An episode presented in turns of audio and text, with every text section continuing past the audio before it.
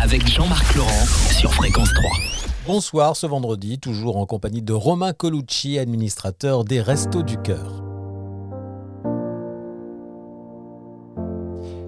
Les Français euh, sont particulièrement toujours euh, demandés pour faire des dons. Est-ce que ça vous embête pas parfois de, de vous dire est-ce qu'ils vont encore donner? Parce qu'il y a le Téléthon, il y a les Restos du Cœur, il y a les autres assos, il y a le cancer, il y a etc. etc.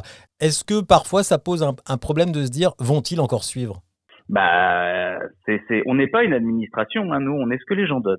Donc, euh, c'est sûr que si demain les dons s'arrêtent, euh, les Restos du Cœur euh, pourront pas continuer leur mission, tout simplement.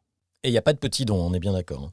Et il n'y a pas de petits dons, tout le monde peut participer. Le mieux, c'est, je vous le dis, c'est le prélèvement automatique mensualisé, Ouais. parce que comme ça, nous, on peut prévoir les achats en amont, en avance. Ça nous permet de planifier, si vous voulez. Et, donc, c'est le plus simple.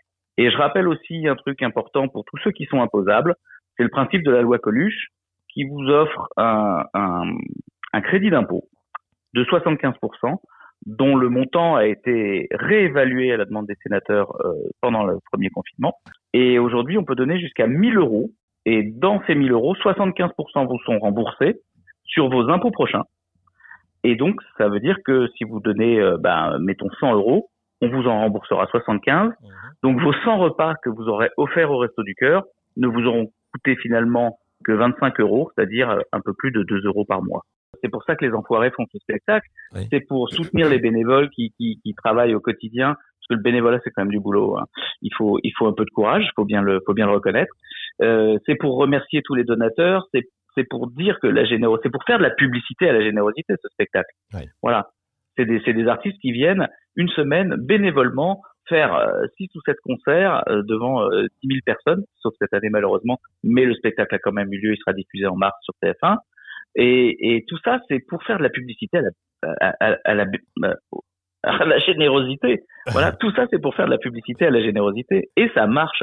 Voilà, je suis là parce que euh, euh, évidemment j'admire euh, le, le- le travail euh, de mes parents, de mon père et de ma mère, et, et, et à travers eux, parce qu'en fait on, on, on a toujours tendance à, à, à résumer les restos du cœur à, à, à Coluche et à Jean-Jacques Goldman, parce que l'un a créé les restos et l'autre a créé les enfoirés et les a portés pendant tant d'années. Mais, mais derrière eux, tous ceux qui font fonctionner la machine sont formidables, tous ceux qui font des dons sont formidables, tous ceux qui, qui donnent du temps sont formidables. Voilà, si vous voulez aider les restos, c'est pas difficile. Si vous, si vous avez du temps, venez, et si vous avez de l'argent, donnez. Merci Romain pour cette euh, semaine sur Fréquence 3. N'oubliez pas pour vos dons www.restoducœur.org.